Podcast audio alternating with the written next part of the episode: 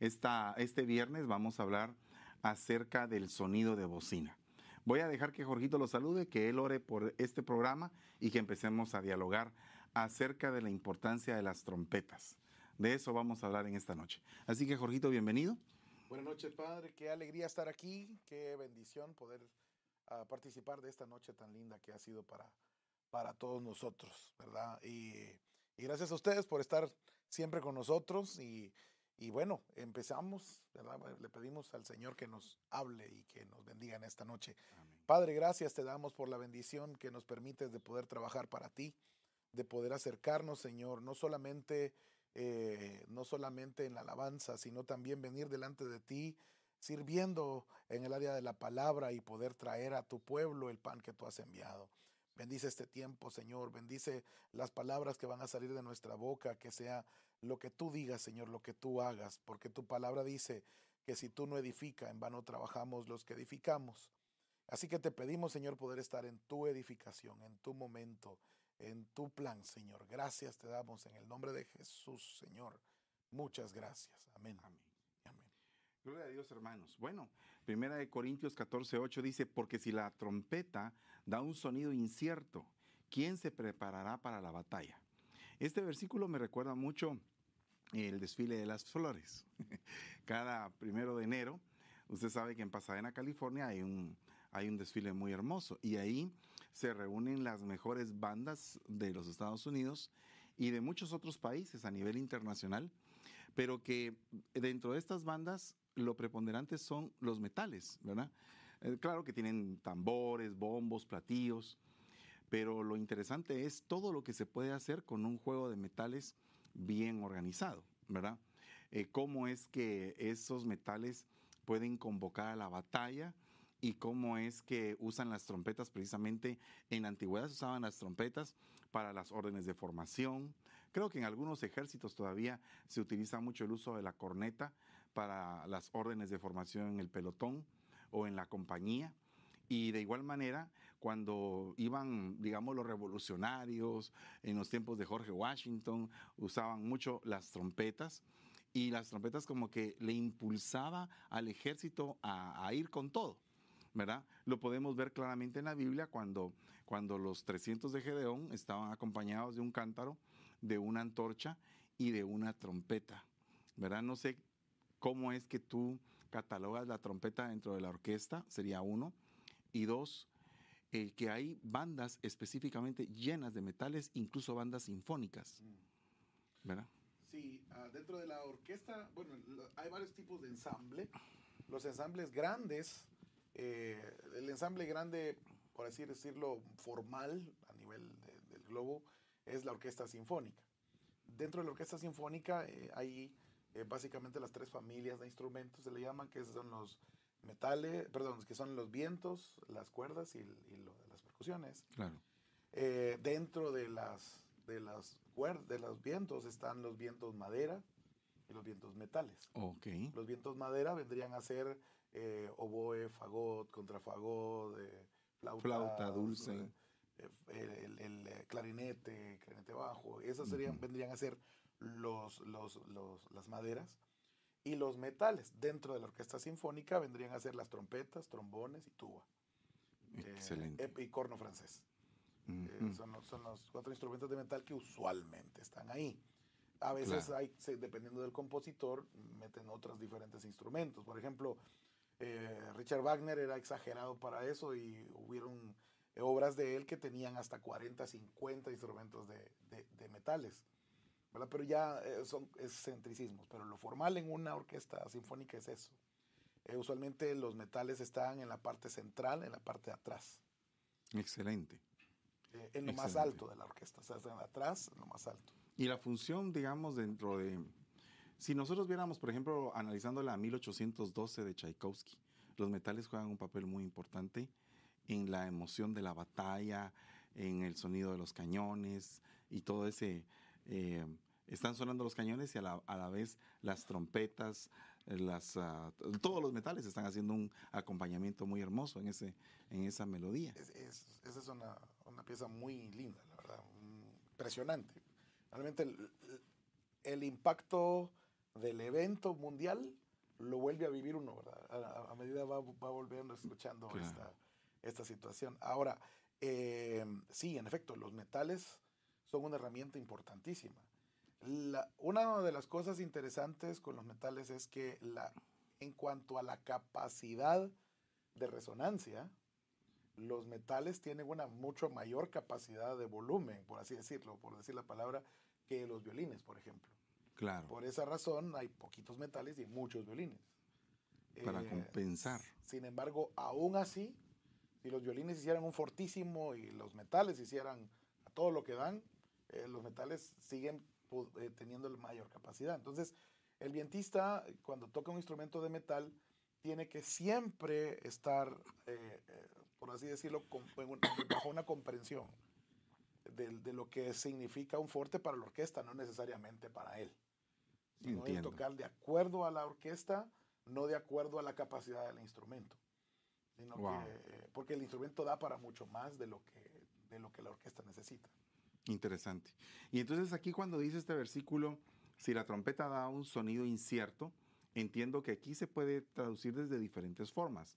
Primero podríamos ver porque digamos que hay determinados sonidos en un, en un ejército que indican que haga una cosa o la otra. Un sonido incierto sería básicamente dar una orden que no es la orden que el comandante está eh, en este caso determinando. Pero un sonido incierto también puede ser una trompeta que está, que el trompetista está eh, desentonado o desafinado con, con, el resto de trompetistas, ¿verdad? Eh, para eso dice quién se va a preparar para la batalla. O sea que la trompeta inmediatamente en la Biblia la ligan a la batalla. Interesante. ¿Verdad?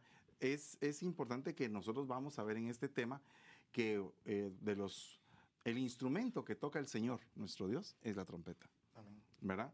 Dice segunda de Crónicas 29, 27. Entonces Ezequías mandó a ofrecer el holocausto sobre el altar. Cuando el holocausto comenzó, también comenzó el canto al Señor con las trompetas, acompañado por los instrumentos de David, rey de Israel. Es bien interesante que en el momento del sacrificio, las trompetas juegan un papel muy importante. Bonito. ¿Verdad? Pero si vamos a unir la trompeta al trompetista como una sola cosa, ¿verdad? O sea, básicamente la extensión del instrumento, el instrumento no sería nada si no está el que lo interpreta. Pero básicamente instrumento y, persona que lo interpreta son lo mismo. Mm. ¿Verdad? No se podrían despegar eh, al menos para poder ejecutar un canto. ¿Verdad? Entonces dice acá, hazte dos trompetas de plata, las harás labradas a martillo. Y te servirán para convocar a la congregación y para dar la orden de poner en marcha los campamentos. Entonces aquí yo puedo ver a personas que han sido labradas, que han sido trabajadas, salmistas, músicos, eh, trompetistas dentro de las iglesias. Nosotros tenemos una, una evidente presencia de trompetistas en nuestros uh, grupos de alabanza. Esto no era así antes, ¿verdad? Sino que se ha venido como que cada vez más haciendo presente. Y algunos otros han sacado las trompetas de la alabanza, dependiendo del tipo de música que se toca, pero nuestra música o el estilo que nosotros eh, manejamos es un estilo que va íntimamente ligado al sonido de la trompeta. Entonces, para esto tendríamos que entender la formación que un trompetista debe de tener dentro de la iglesia. Eh, esa, esa forma de ser labrado a martillo. Es algo bien importante que le tiene que corresponder a, toda, a todo músico. Pero qué tremendo es que venga un trompetista y sea labrado a martillo. Por ejemplo, eh, yo me recuerdo cuando estuve en el ejército, que en el momento en que eh, se perdía el corneta, era un gran problema, porque el ejército no sabía qué hacer. Tenía que haber siempre cornetas auxiliares en cada compañía, por si en caso mataban al corneta principal dentro de la guerra, pues, porque si no, el, ejército no podía saber qué, era lo que se hacía. Y la trompeta sustituyó a las banderas de la Edad Media porque en la Edad Media, digamos, eh, para que ya entrara la caballería, pues levantaban una bandera de un color, ya sabían que era la caballería la que iba. Pero después, más adelante, ya como en los 1700, 1800, los ejércitos franceses, los ejércitos europeos usaban trompetas. Interesante. O sea que el trompetista para parte de su responsabilidad tendría que ser estar cerca del que da la orden. Totalmente. Tendría que tener una, una, una ligadura muy especial en el espíritu con, con el que va dirigiendo la orquesta. Y, y confianza. Y confianza. Porque si se le antoja dar una orden contraria, el ejército lo va a seguir. Claro, por supuesto. Y hay otro punto aquí eh, que tú decías. Digamos que dentro de la orquesta hay un primer violín. ¿Tendría que haber una primera trompeta o no? Sí, cada sección tiene un principal. Sin embargo, el, después del director, la autoridad máxima en la orquesta es el primer violín. El primer violín, sí. El concertino. De ahí, eh, y cada sección tiene su principal. Y supongamos que en la sección de trompetas hay dos trompetas. Este está el principal y la segunda trompeta. Pues el segundo trompeta tiene que obedecer en qué sentido, ¿en qué sentido obedece? En el sentido de que, por ejemplo, no es lo mismo tocar, eh, por ejemplo, la canción nuestra, porque mayor es el Señor. No es lo mismo decir, tataratat, tatarat, o sea, estoy uniendo ciertas notas y ciertas notas no, que decir, ta ta ta ta ta ta ta ta o ta ta, entonces, eh, todas esas cositas, detalles, o ta ta ta ta o corto, ta ta es el primer trompeta el que define musicalmente cómo se va a hacer. Independientemente del criterio, experiencia o decisiones del segundo trompeta, el principal es el que decide cómo toda la fila, si hay dos, tres, cuatro, cinco, diez trompetas, el principal de cada sección tiene que ir definiendo. Tú me contaste de que cuando llegaste a un determinado lugar, encontraste que había un canto de nosotros que no lo tocaban exactamente igual. Eh, ¿Qué era lo que variaba? ¿El toque de la trompeta era lo que variaba? Eh, precisamente cositas así, como Ah, sí, eh, por ejemplo, eh, una nota cambia. Pues eso le, da. Esa una nota cambia todo, que es precisamente en la línea de las trompetas. Ok, ¿cómo es lo correcto? Eh, observen este punto porque es algo muy importante. voy a decirlo de esta manera. La, la música es matemática, ¿verdad? Entonces, alguien puede hacer un arreglo, ¿verdad? Pero qué tremendo es que puedan trasladar algo o plasmar algo en otras personas diciendo que tal vez nosotros lo tocamos así cuando nosotros no lo tocamos así, ¿verdad? Sí, por ejemplo, en, aceite fresco, la línea eh, cromático se le llama cuando se tocan las notas en un orden, ya sea hacia arriba o hacia abajo, pero todas las notas que están de frente, a que estén o no en la escala. Entonces, eh, aceite fresco tiene ese, es, ese, esa subida cromática y luego baja de nuevo. Las notas correctas son re, re, si, do natural, do sostenido, re. Y eso es loop. Re, si, do, do, re, si, do, re, si, do, re. Re, si, do, re, si, do. Pero no sé quién, alguien lo cambió. Cambió una nota ser re, la, do, do, re, la, do. Entonces, eso sí le dio otro feeling completamente diferente no es lo mismo, jamás. con solo ese pequeñísimo cambio que las trompetas hacen, sí se siente mucha la diferencia, bastante. Y sí se parece algo más, pero, pero, pero eh, originalmente lo que el canto tenía era como simulando más que todo eh, la línea debajo del shout. Oh, interesante. E, es bien tremendo porque si vamos a, concatenando varias cosas, entendemos que, digamos, la trompeta es un instrumento que está ligado a la batalla. Uno. Dos, que la trompeta va ligado al que lo interpreta como que fueran una sola cosa. Tres, que la trompeta va ligada al que da las órdenes. Entonces aquí me voy a parar. El, el, que es trompeta, el que es corneta en un ejército, va ligado a lo que el capitán le manda. Corneta, mande firmes, corneta a la batalla, corneta descanso, corneta en posición de tal cosa, ¿verdad? Y todo se da por órdenes musicales, ¿verdad? Ahora, ¿qué pasa cuando la trompeta va ligada al ministerio? ¿Verdad? Por ejemplo, la trompeta y el evangelista. Vea lo que dice Levítico 25.9. Entonces tocarás fuertemente el cuerno del carnero el décimo día del séptimo mes, en el día de la expiación ¿verdad? Y tocaréis el cuerno por toda la tierra. Así eh, consagraréis el quincuagésimo año, o sea, el año del jubileo, ¿verdad? Y proclamaréis libertad en la tierra para todos sus habitantes. será de jubileo para vosotros, y cada uno de vosotros volverá a su posesión, y cada uno de vosotros volverá a su familia. Entonces aquí hay un buen punto, porque podemos ver eh, que, bien tremendo que es en el día de la expiación, cuando el, el pecado queda liquidado, ¿verdad? Entonces acá, ¿qué es lo que hace el evangelista cuando hace sonar su trompeta? El pecador se arrepiente. Y entonces cuando se arrepiente el pecador, la persona vuelve otra vez a su verdadera casa. Así como el hijo pródigo, ¿verdad? El hijo pródigo se topó con un, con un evangelista, ¿verdad? Con un evangelista de vida, que en este caso eh, es alguien que me imagino le ha de haber hablado en el espíritu, ha de haber sido algún tipo de ángel, porque dice que volvió en sí. Entonces, para mí, algo de parte, de un mensajero de Dios le habló y, e hizo que ese hijo volviera en sí y que regresara a casa. Pero eso es una unción evangelística, la que convierte el corazón, la que lo confronta, la que hace que la persona se arrepienta y que se le devuelvan sus posesiones, o que se le devuelva lo que se había perdido, o que permanezca de un estado de esclavitud y que se rompa el estado de esclavitud y que permanezca ahora en un estado de libertad.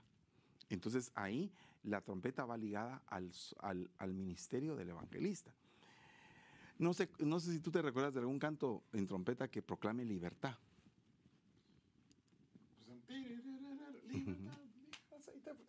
Rompe, pudriendo yugos, trayendo. Esa canción trae bastante. Eh, también. Mm, cantos de liberación, sí. Son cantos que de alguna manera, sin saber el idioma, mucha gente ha sido bendecida por lo que ministra la canción. Claro. Y en la trompeta. Y, y orquestalmente, ¿tú te recuerdas de, alguna, de algún canto, alguna sinfonía que donde se manifieste esa, esa situación de libertad? Hay una, hay una sinfonía de Borjak, Sinfonía del Nuevo Mundo, a, mí al menos, y yo sé que a mucha gente eh, es, es, muy bonita eh, porque bueno, Borjak, eh, alemán, él viene a Estados Unidos en los 1800 a, dar clases a una universidad en Nueva York. Y entonces eh, él se acuerda de, las, de la naturaleza allá en Europa. Y él se acuerda de las montañas, de los ríos, de las cosas majestuosas. Entonces, él acordándose de ello, es, le escribe a un amigo una sinfonía de sus recuerdos sobre aquello. Wow. Y, esa sinfonía se llama Sinfonía del Nuevo Mundo. Mucha gente piensa que la Sinfonía del Nuevo Mundo Borjak está describiendo a Estados Unidos, porque escribió desde aquí. Claro. Sin embargo, no es así. Él escribe es Sinfonía desde el Nuevo Mundo. Eh, oh. históricamente. Entonces, él es acordándose de allá, de los, de los riscos, de los valles, de la naturaleza, de su lugar. Pero, y con pura música, a puros sonidos, sin decir nada, eh, realmente el, eh, uno se puede imaginar una pradera, uno se puede imaginar un río, uno se puede imaginar muchas cosas. Y, pero hay un pasaje importantísimo de la sinfonía. Eh, por ejemplo, el amanecer, hay un amanecer.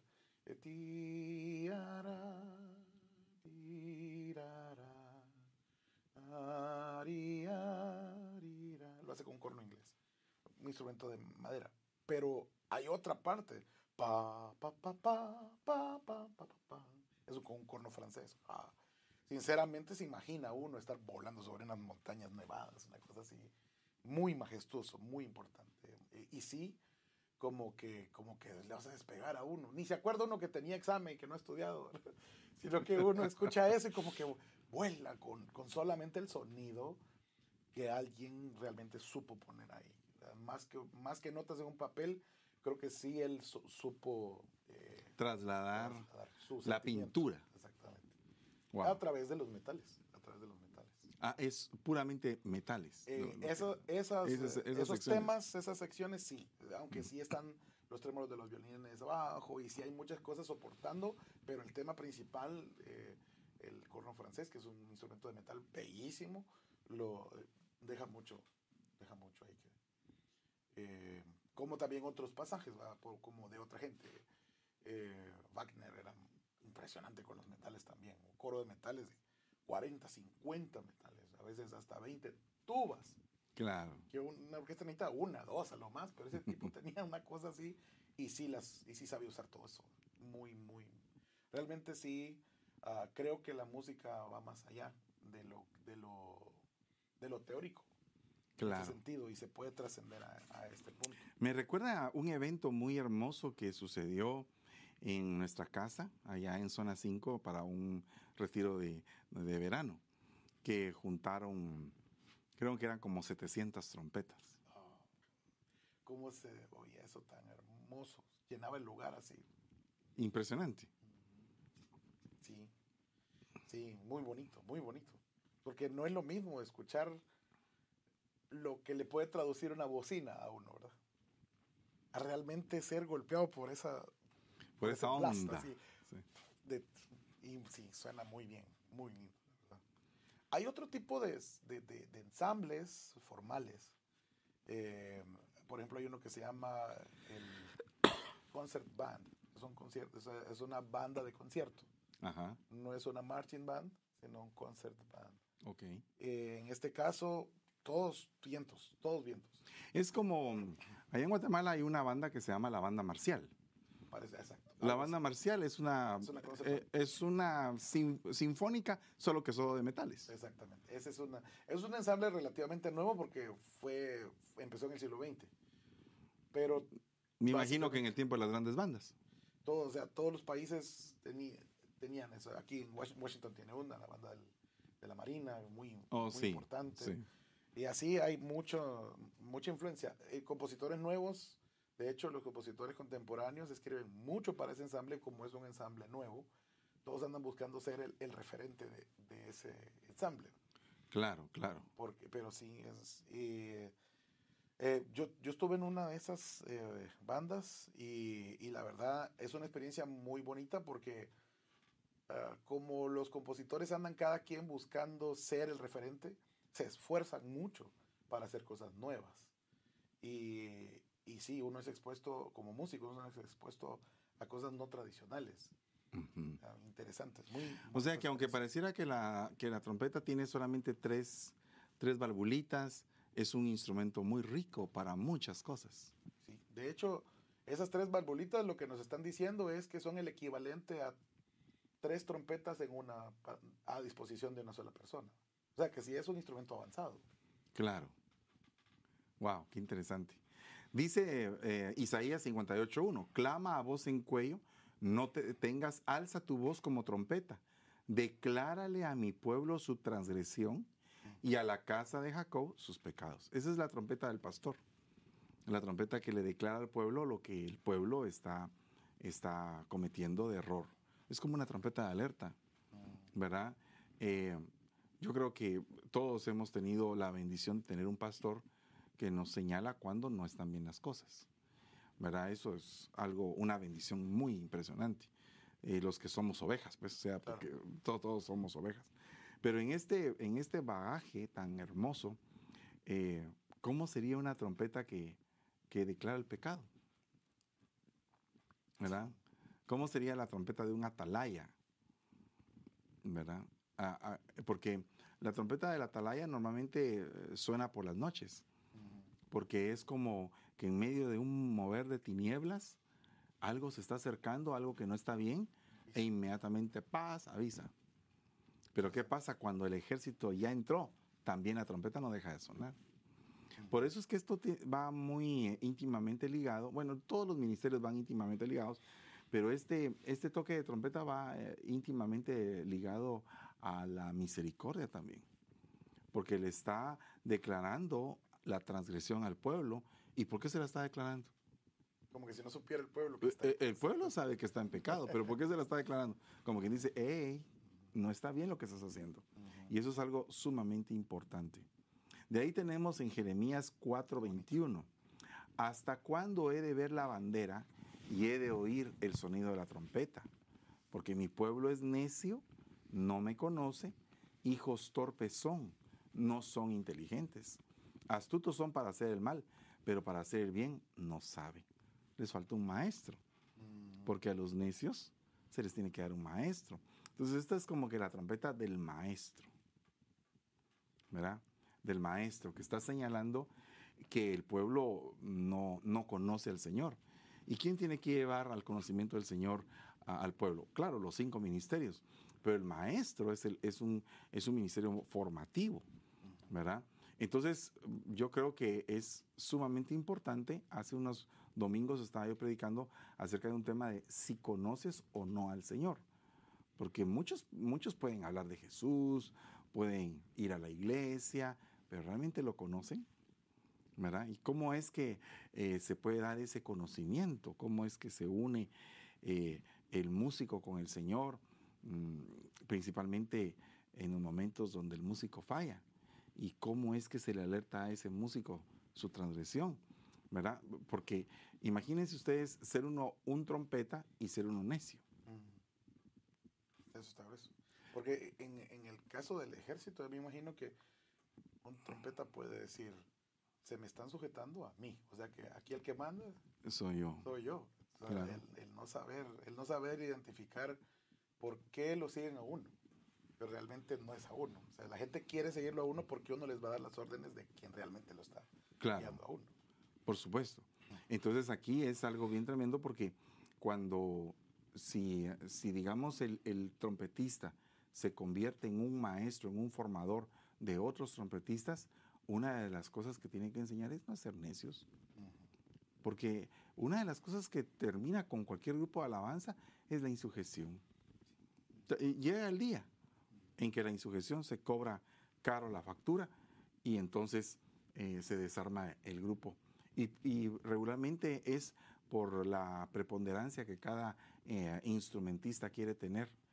Posiblemente a veces el baterista quiere ser el más importante, o el pianista, o el trompetista, y entonces eh, se olvidan de lo que dice el Señor, el que, el que se considere el más grande, que se vuelva el siervo de los demás. Y eso es una enseñanza. Entonces la enseñanza que todo músico le debe dar a su amigo músico es, yo estoy dispuesto a servirte, a servirte para que tú te desarrolles y que juntos podamos hacer algo bueno para el Señor. Ese es el verdadero maestro. Eso es muy importante, pero sumamente importante dentro del grupo de alabanza. Lo, lo triste de esto es que a veces el muchacho no entiende que el lugar donde va a encontrar esa enseñanza más clara, usualmente, no es entre los otros músicos, sino en alguien que ha vivido más, alguien que ha tenido más experiencia de vida. Y usualmente el pastor de uno eh, si comparamos el recorrido de vida del pastor de cada quien con, el recorrido de vida de un músico. Claro. El pastor tiene mucho más recorrido de vida y en la personalidad de alguien que ya lleva años y años y años de andar, el músico con solo observar cómo se cómo habla, cómo hace, cómo, cómo todo lo que él hace podría estar eh, aprendiendo el problema es que el músico a veces tiene puestos los, los ojos en otros músicos, lo cual no es malo. Que uno esté viendo que otros tocan mejor que nosotros y aprendamos de ellos. que cómo hacen, cómo ministran, cómo usan el sonido, las luces. Qué bueno todo eso. Pero, pero tampoco pasar al punto de cómo hablan, cómo contestan, cómo, cómo se visten, cómo... Ahí, ya ahí habría que dibujar una línea. Es decir, yo como persona me, me tengo que formar de otra persona. Claro. Que usualmente es que me cubre, porque Por supuesto. Algo, tiene que haber aprendido en esos años extra. Definitivamente. Que me, puede enseñar. Hace dos días estaba viendo con mi familia una película de que ya, era, ya está un poquito antigua, que se llama Drumline. Mm. No sé si tú la has visto. Mm. Es de un muchacho que es... Em, que toca el redoblante, así se llama, el redoblante, Snare. Y, em, y este muchacho tiene una gran soberbia en su corazón, pero es un tipo talentosísimo tan talentoso es que no lee, no música, no lee partituras, pero el tipo tiene una memoria tan, pero tan exacta que agarra los toques y todo, pero en la mente, pero no, no lee música. Pero él estaba siendo arrogante, arrogante eh, por el talento que tenía, sin darse cuenta que le hacía falta el aprender a leer música. Y la misma arrogancia no le permitía a él eh, ver la necesidad que tenía de aprenderse una partitura. Hasta el día que le dijeron, por favor, tócame esto. Y no sabía cómo tocarlo. Entonces se puso enojado porque él todo había, lo había copiado, o sea, oía el toque y después lo podía repetir magistralmente. Pero a la hora de ya reproducirlo, ya leyendo, no podía hacerlo. Y entonces varias cosas me di cuenta yo en esa película. La disciplina que tienen que adoptar los músicos desde el primer día que entran a la banda, a la, universidad, para poder tocar en esa banda. Tienen que hacer una cantidad de cosas para poder pertenecer a ese grupo. Entonces, muchas veces nosotros no nos damos cuenta que cuando alguien en la alabanza no nos trata precisamente con suavidad, lo que está haciendo es formándonos, nos está labrando, nos está trabajando nuestro corazón. Y entonces entra como que el berrinche, como que la necedad. Y ahí es donde dice, porque mi pueblo es necio, no me conoce. Hijos torpes son, no son inteligentes. ¿Por qué? Porque entraron dentro de un mundo de soberbia que no les permite desarrollarse, porque solamente quieren eh, mostrar lo que ellos saben, pero no pretenden entender a los demás por lo que saben. Eso es algo bien tremendo porque es como que hace falta un maestro.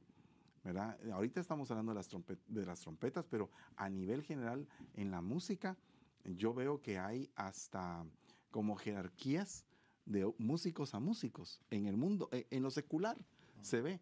Llega aquel que es el mero mero y todos, como quien dice, nadie dice nada porque es el mero mero. Inmediatamente todo el mundo se calla porque es él, o sea, como que tiene un nombre, ¿verdad?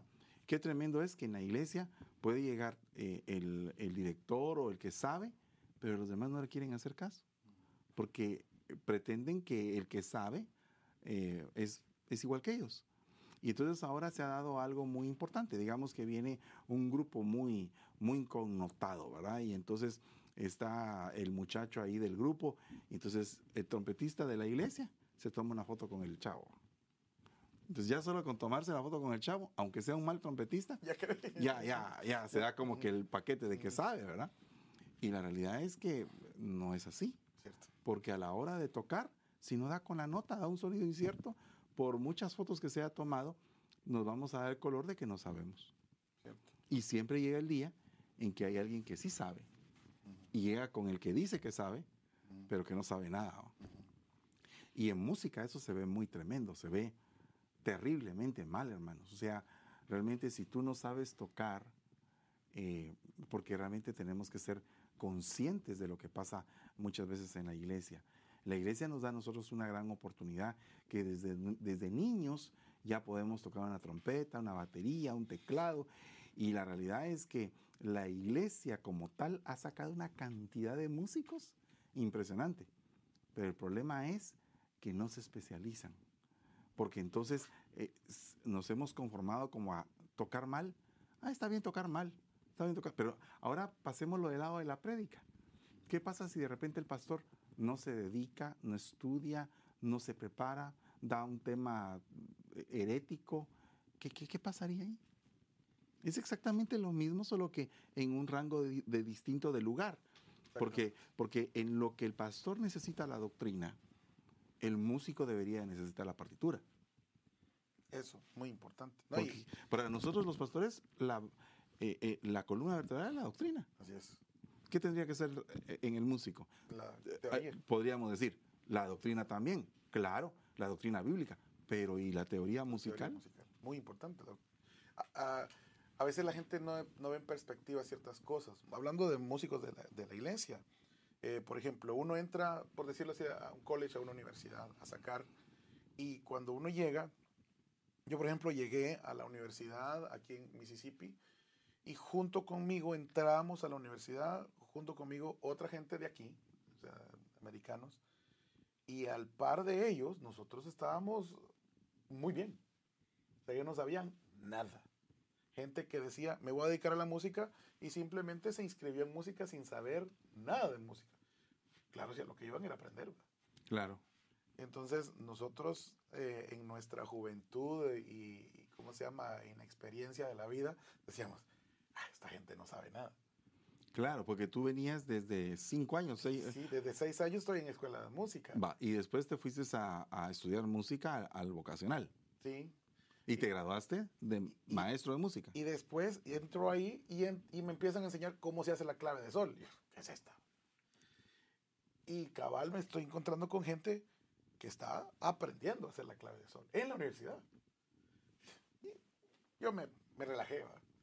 esto no sabe nada. Mi sorpresa es que en cuestión de tres semestres, ellos estaban al mismo nivel musical, en teoría, de lo que yo estuve, de lo que yo estaba habiéndome dedicado hasta ese momento toda mi vida estudiando.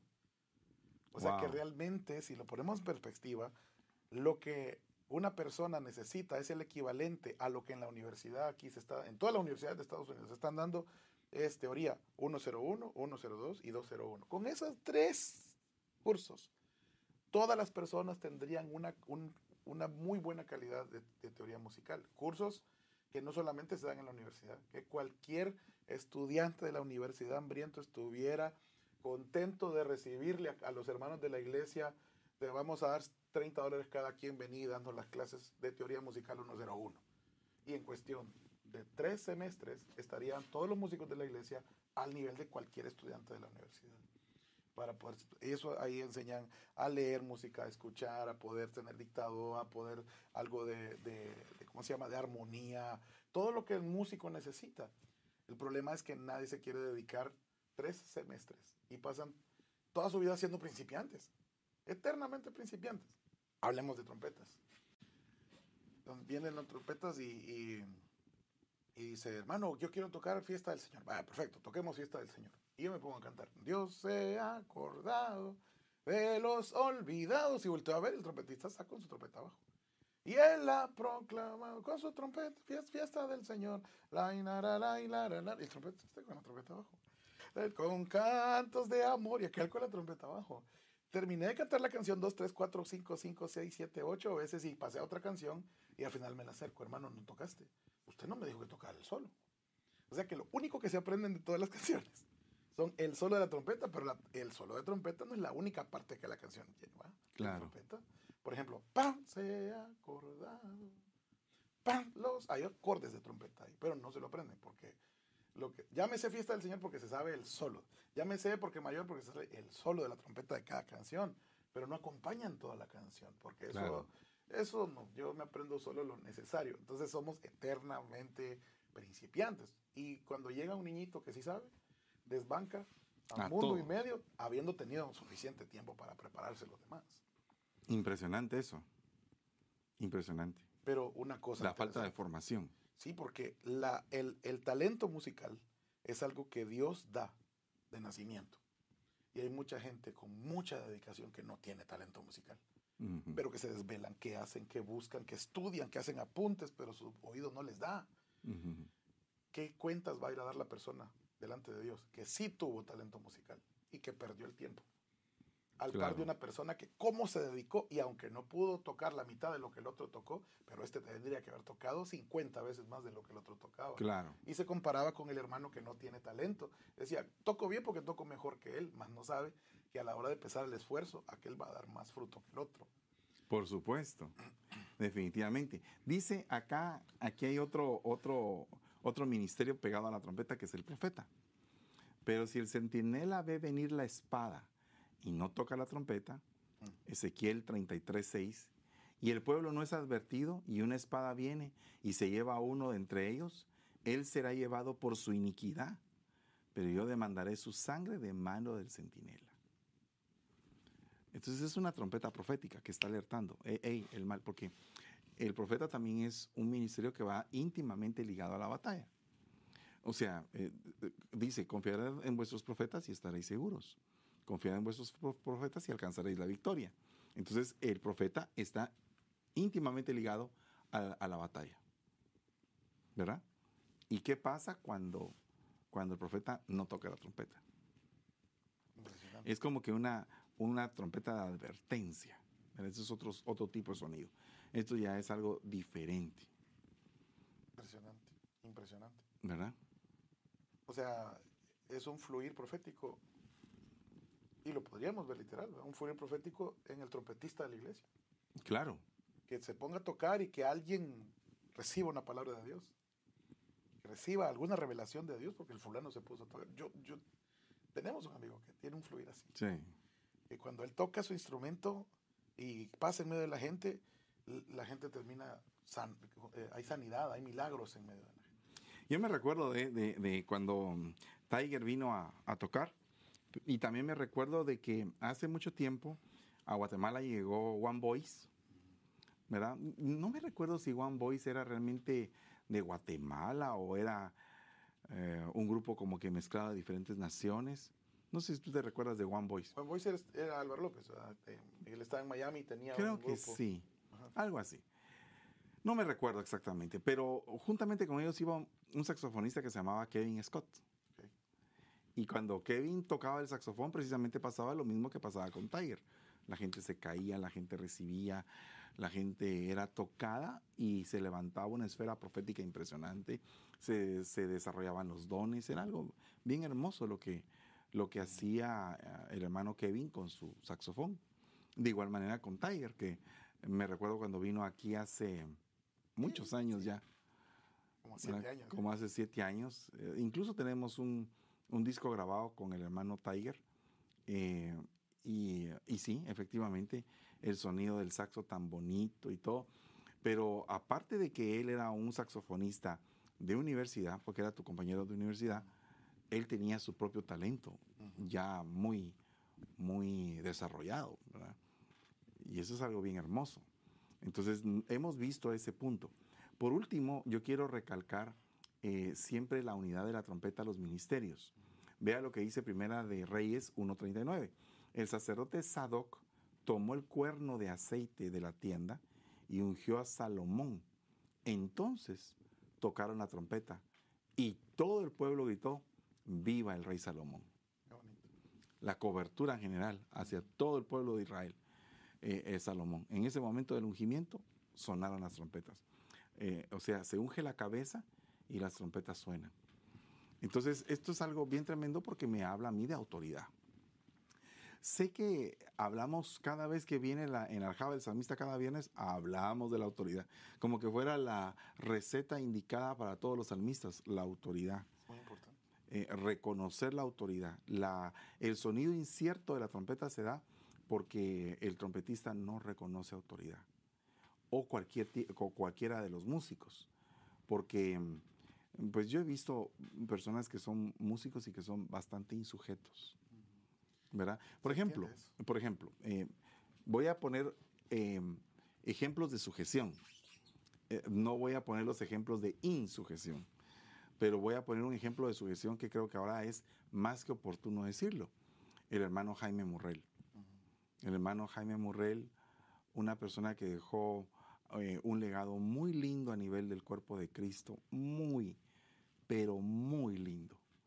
Pero una de las cosas que a mí más me impresionó del hermano Jaime cuando vino aquí con nosotros fue mm, que yo le dije, bueno hermano, eh, es raro ver esto en salmistas, lo que yo voy a contar pero lo digo con nombre porque definitivamente el hermano partió la presencia del Señor ayer y, ah, y creo que nos, nos conmovió a todos eso. Pero me recuerdo su voz tan dulce, tan afable y lo más tremendo, tan sujeto.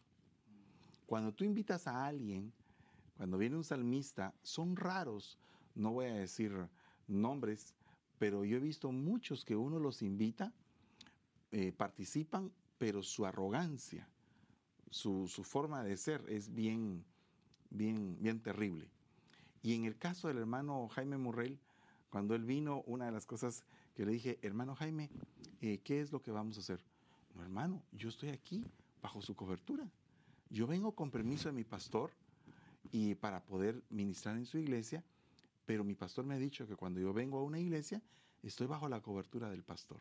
Así que usted dígame qué es lo que usted quiere que yo haga y eso voy a hacer.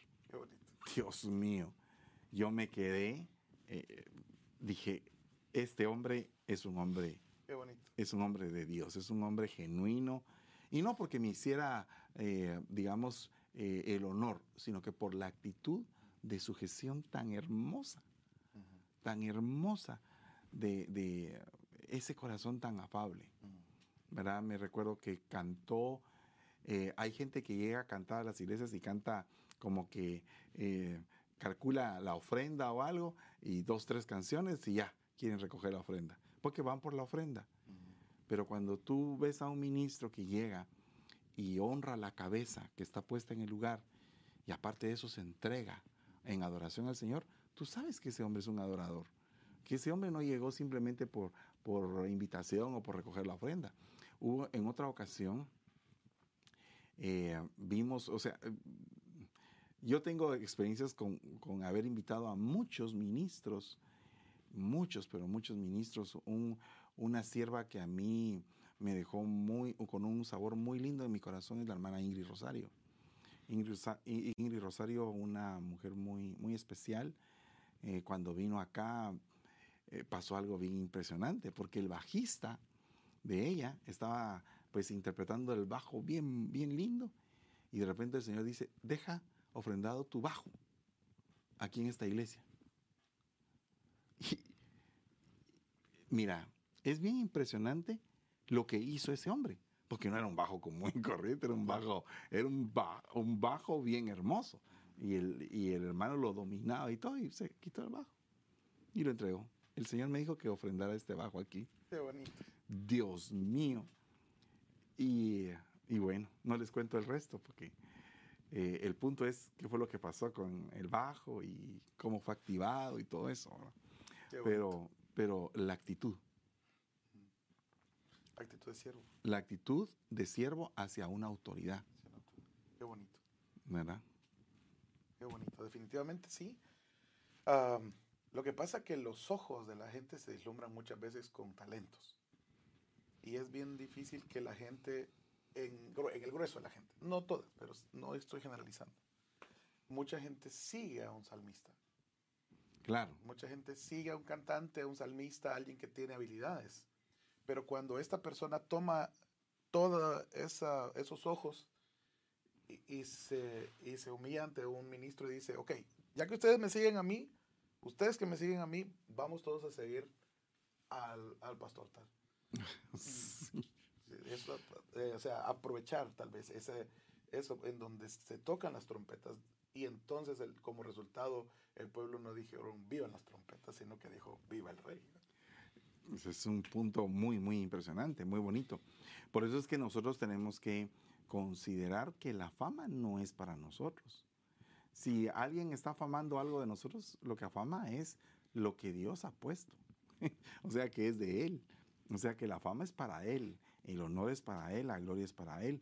Cuando nosotros hacemos eso, pues nos vamos a, presentar delante de la gente como lo que verdaderamente somos, siervos de Dios, siervos de Dios, de Dios, bajo cobertura, bajo guianza, enseñados, labrados a martillo. Y eso es algo verdaderamente importante dentro de lo que es la alabanza. Tenemos que aprender a ser labrados. Porque con esto quiero cerrar, ¿verdad? Eh, dice, volved a la fortaleza, oh cautivos de la esperanza. Hoy mismo anuncio que el doble te restituiré. Entonces el Señor aparecerá sobre ellos y saldrá como un rayo su flecha. El Señor Dios tocará la trompeta y caminará en los torbellinos del sur. El trompetista. ¿verdad? Dios es el Dios es el trompetista. Qué bonito. Qué impresionante eso. O sea que, ¿quién dice el versículo primero que leyó? Porque uno en la orquesta, de repente suena desafinada una trompeta, a quien uno le echa la culpa no es a la trompeta, sino al trompetista. Pero en este caso el versículo dice, si la trompeta, porque el trompetista siendo Dios no se equivoca. claro. Es uno el que puede estar pues la trompeta es uno. Claro. O sea, la trompeta puede estar desafinada, puede estar en mal estado, estar estemplada. Ahí te me adelantaste al rema, porque ese es el rema principal. Ah, vaya. no, no, cabal. Sí, ese es el rema, lo agarraste. Ese es el rema. Dios es el trompetista. ¿Y qué fue cómo empezamos el, el, mensaje? Si, la trompeta. Si la trompeta da, un sonido incierto. Qué bonito. Entonces, eh, Dios es el trompetista. Dios nos toca y yo soy el que toco la trompeta, o sea que yo soy la trompeta. Yo no toco la trompeta, pues, pero lo digo de esta manera. Si yo soy en la iglesia el que toca la trompeta, o sea, yo soy la trompeta y el trompetista es el Señor. Entonces Él me va a tocar a mí para que yo pueda dar un sonido. ¿Cómo va a ser el sonido? ¿Cierto o incierto? Esa es como que la conclusión del mensaje. Entonces nosotros, entonces dice acá, entonces el Señor aparecerá sobre ellos y saldrá como un rayo su flecha. El Señor Dios tocará la trompeta y caminará en los torbellinos del sur. El Señor de los ejércitos, fíjese otra vez la batalla, los defenderá. Ellos devorarán y pisotearán las piedras de la onda. Beberán, alborotarán como embriagados de vino se llenarán como tazón de sacrificio, empapados como las esquinas del altar. ¿Qué va a pasar después de que el Señor toque la trompeta? Entonces nosotros nos volveremos conquistadores, ¿verdad? Nosotros volver, eh, eh, eh, ahí, sí que seremos arrasadores con todo. Entonces, ¿cómo debemos de entender la alabanza? La alabanza debe ser una alabanza que arrase, que impacte, que conmueva, que conquiste, que, que avance. Entonces ahí es donde se cumple el poder de los metales, el poder de los metales a la hora de, la alabanza. Labrado a martillo. Labrados a martillo, porque habrán, habrán eh, metales que no están labrados a martillo, pero los que, los que son labrados a martillo son labrados a martillo. que suenan como quiso el que los martilló. Cabal. Qué bonito. Bueno, vamos a orar, se nos fue el tiempo. Aleluya. Hermanos amados, gracias por estar en sintonía en la aljaba del salmista. Esperamos en el Señor poder continuar con, con, con estos mensajes. Vamos a orar. Voy a dejar a Jorgito que también termine con la oración del día de hoy, siempre anunciándoles a que por favor no se olviden de que el día de mañana, sábado, hay servicio de jóvenes a las 5 de la tarde y en la mañana vamos a tener nuestro servicio general de mes para pastores, líderes y todo el que quiera oírlo. Eso es mañana sábado en la mañana. A las 9 de la mañana empezamos también por Facebook y a las 5 de la tarde nuestro servicio de jóvenes. El día domingo tenemos a las 9 de la mañana otra vez nuestro devocional y a las 11.30 nuestro devocional también. Así que esperamos en Dios que usted siempre esté en sintonía con nosotros y vamos a seguir gozándonos. Amén. Amado hermano, te invito Tú que estás en la alabanza, te invito a que seas diestro con la espada. Una honra que tú puedes hacer a tu autoridad, al ministro que te cubre, es que cuando te escuchen hablar, digan, viva el rey. O sea que cuando te escuchen enseñar, se maravillan y digan, ¿y quién es el que te enseña la palabra a ti? Pero cuando te escuchan hablar de la palabra y dicen, híjole, pobrecito, seguramente has de tener un mal pastor porque entonces el honrar a tu autoridad no solamente es saludarlo bien, o bajarle la cabeza cuando te regaña, es poder tomar la palabra del púlpito que te cubre y poder sacarla de tu boca con, autoridad, ¿verdad? Entonces, métete en la palabra, honra a tus autoridades de esa forma. No hay mejor cosa para un músico que eso. Para eso venimos, para conocer la palabra del Señor. Oramos, gracias, Señor. Te damos por la bendición tan grande que nos permite, Señor, de poder acercarnos a ti, aprender de ti, que tú eres el músico principal. Señor Señor, yo te pido por cada uno de los muchachos que están dando su vida, que están entregando su tiempo, su corazón, Señor, su esfuerzo, su dinero al desarrollo de un instrumento. Señor, muchos de ellos se están esforzando y algunos de ellos les está costando mucho. Yo oro, Señor, para que hayan cosas en sus vidas, que sean de esos, eh, de esos milagros que tú sabes hacer, que tú entregues, Señor, dones a los que tal vez no los tienen y que reveles tu palabra y que los enamores, Señor, que se enamoren de tu palabra y que podamos tocar sonidos ciertos, que podamos sonar como tú quieres que sonamos, sonamos para, para ser de bendición como tú quieres que lo seamos para la gente, Señor. Que podamos desear estar bajo la sombra que nos cubre, que podamos bendecir a toda, de todas las formas posibles a los que nos cubren, Señor. Bendecimos, Señor, a cada uno de los muchachos que dan su vida para este ministerio tan hermoso, Señor. Gracias te damos en el nombre de Jesús. Muchas gracias, Señor.